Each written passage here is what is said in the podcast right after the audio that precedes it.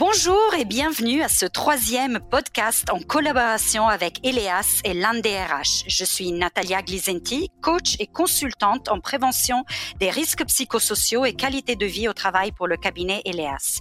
Aujourd'hui, nous allons parler d'addiction, les bonnes mais surtout les mauvaises et notamment les comportements addictifs qui sont exacerbés par le contexte très particulier que nous vivons depuis le début de l'année, la crise sanitaire, le confinement et le télétravail, par exemple.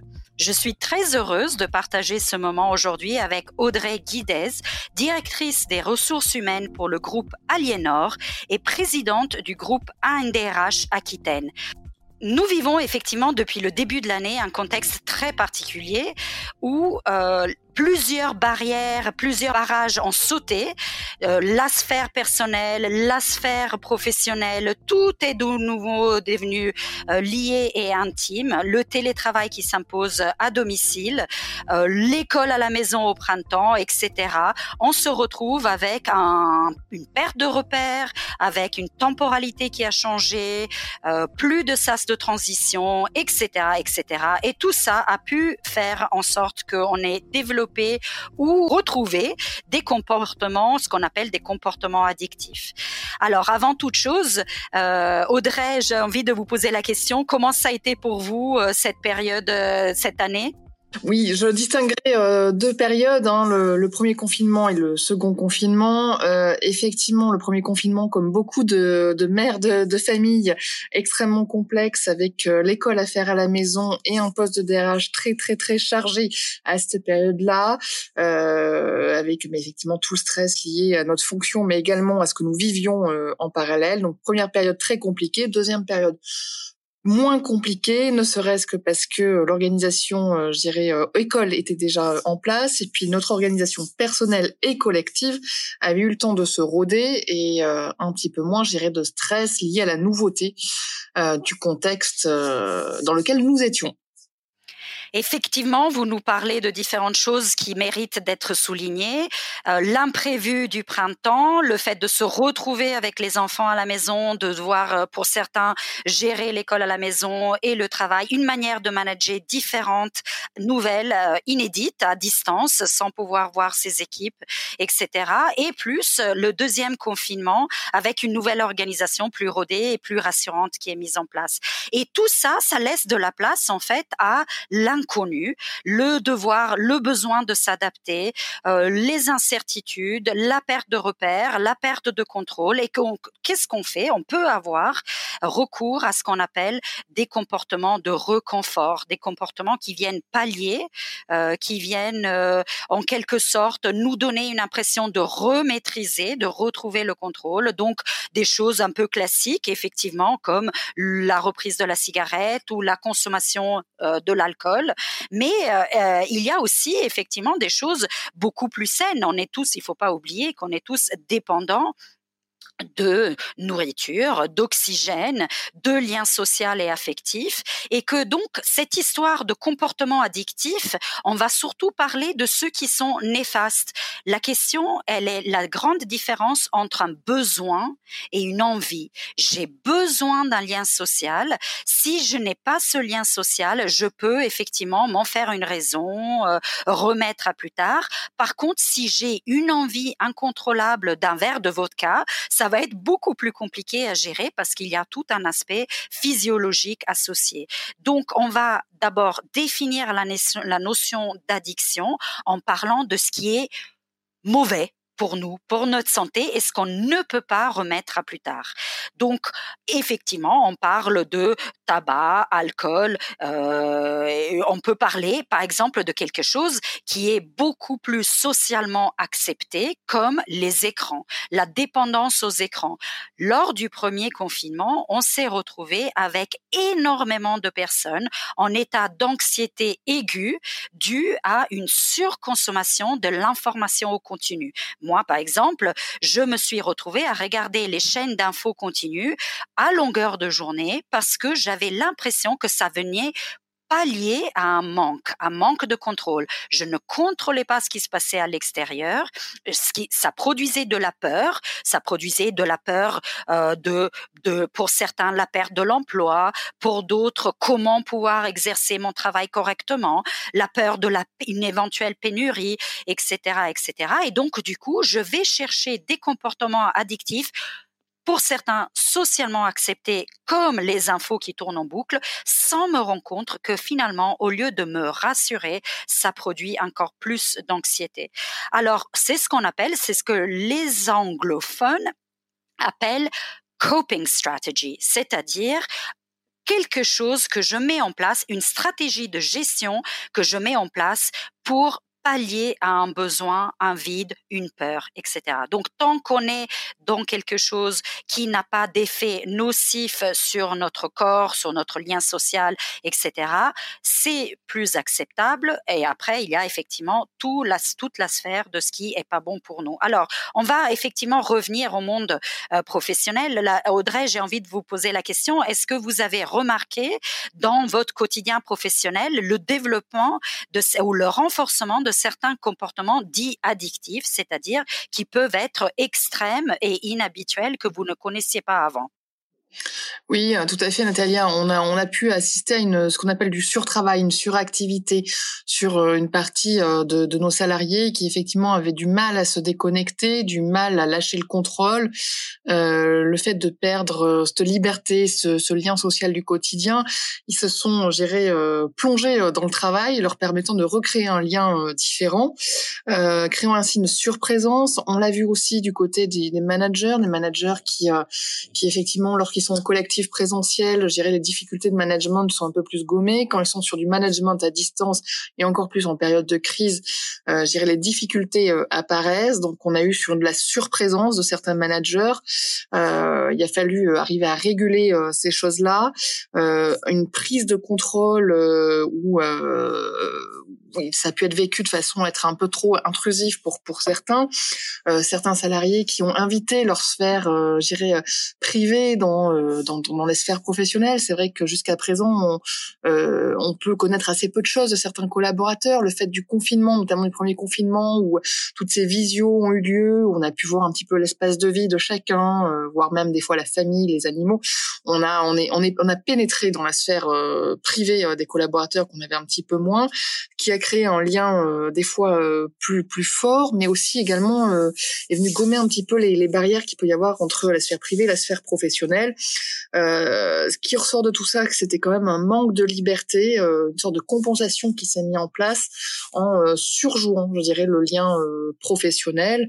Et effectivement, les DRH ont été très sollicités, notamment pour effectivement différentes problématiques, des fois psychiques, des fois des difficultés de posture au travail euh, physiologique. Euh, on est venu en conseil pour euh, équilibrer leur vie en, souhaitant un peu plus de sport, voilà. Et certains qui avaient tendance effectivement à parler de certaines addictions, on a pu assister à toutes ces choses-là. Alors, en quelque sorte, je trouve que vous, soulignez quelque chose qui est plutôt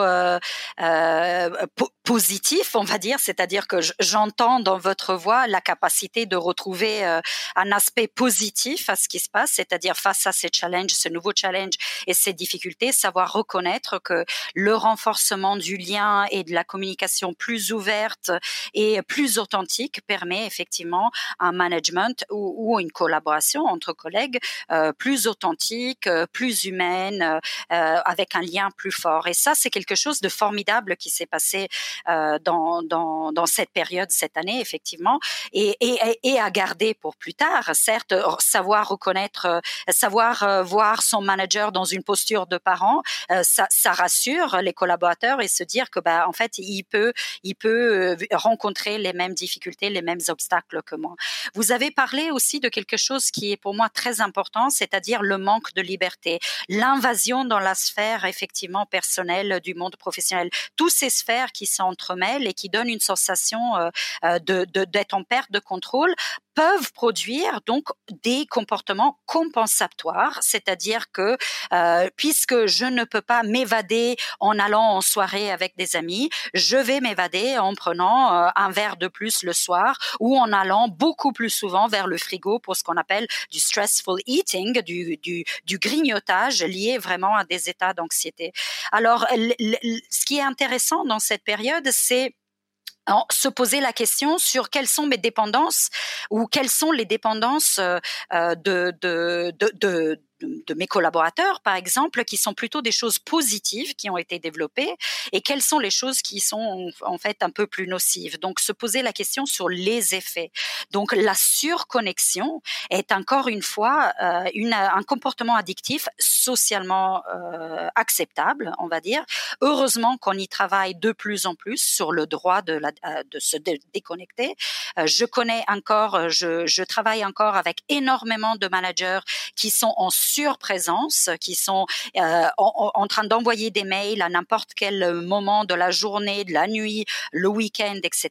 Parce qu'il y a ce besoin d'être en surprésence pour montrer que si, même si je suis en, distanciel, je vous suis, je regarde le travail que vous faites ou euh, au contrario, si je suis collaborateur et que je veux être sûr que mon manager ne pense pas que je suis en train de jouer avec mes enfants au lieu de travailler, je vais être en surprésence.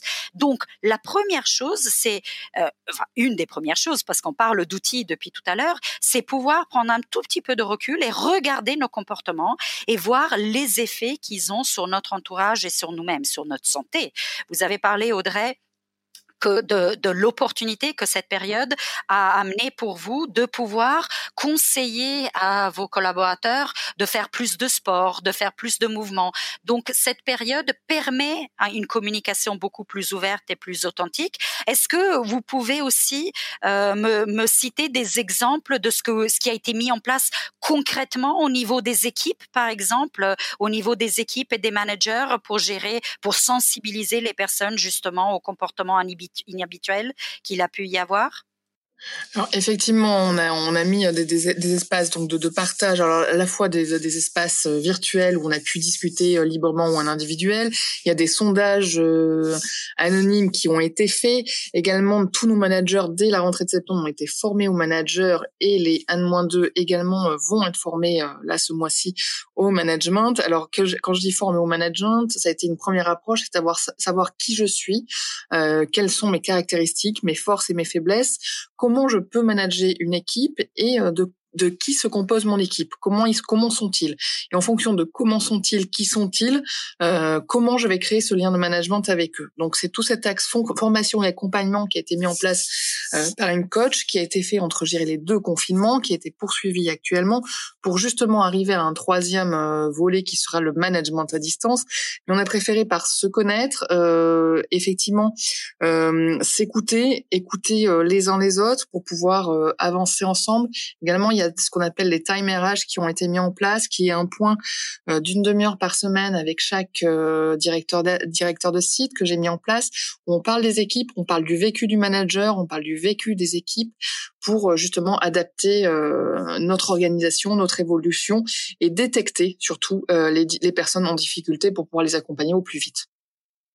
Effectivement, je, je alors je, je, partage complètement, euh, entièrement avec vous euh, cette notion de, à la fois d'adaptation au comportement individuel, c'est-à-dire que nous sommes pas qu'un collectif, nous sommes des individus avec des contextes et des réalités bien particulières chez chacun, chez l'un, chez l'autre, ce n'est pas du tout la même chose.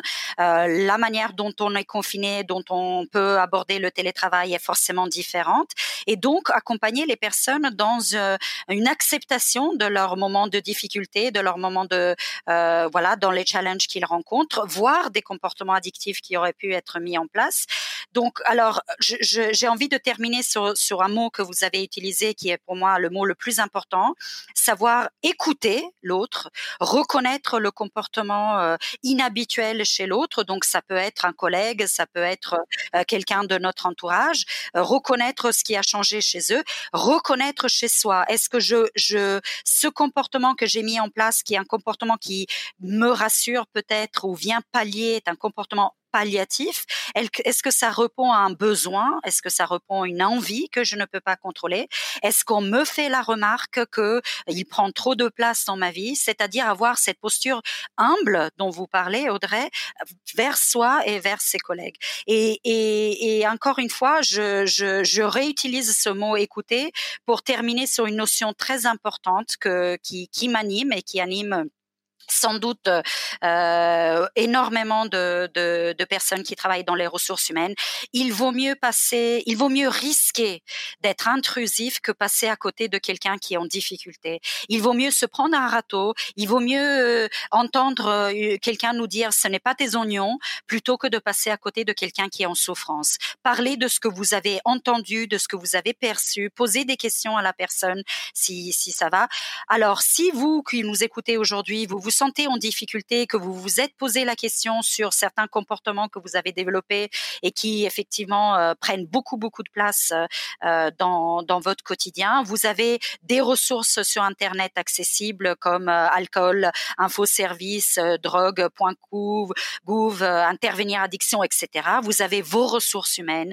Surtout, il ne faut pas hésiter à vous adresser aux référents qui sont en place, à la médecine du travail, chercher de l'aide, demander de l'aide, essayer de, euh, voilà, on est juste des êtres humains en train de faire face à, euh, à, une période euh, qui nous challenge, il faut dire, hein, elle, elle, elle, nous oblige à travailler sur énormément de choses et que on fait tous de notre mieux. Et encore une fois, je voulais vous remercier, Audrey, d'avoir partagé votre expérience avec nous. Et euh, je voulais vous féliciter, si je peux me permettre, de ce que vous avez pu mettre en place au sein de votre entreprise et, euh, et euh, voilà, de, de, de, vous occuper, de, de, saisir cette opportunité de créer un lien différent avec avec vos collaborateurs. Et avant peut-être de vous laisser la possibilité de nous dire au revoir, je, je vous qui êtes là en train de nous écouter aujourd'hui justement, rejoignez-nous pour le quatrième podcast sur les incivilités qui sont par, euh, euh, cette période inédite, comment les reconnaître, comment les gérer, euh, comment reconnaître que nous aussi, nous faisons preuve parfois d'incivilité? Et voilà, écoutons, écoutons, partageons tous ensemble. Et encore une fois, Audrey, merci de votre partage d'expérience et de et d'expertise. Et je vous laisse le je vous laisse le mot de la fin.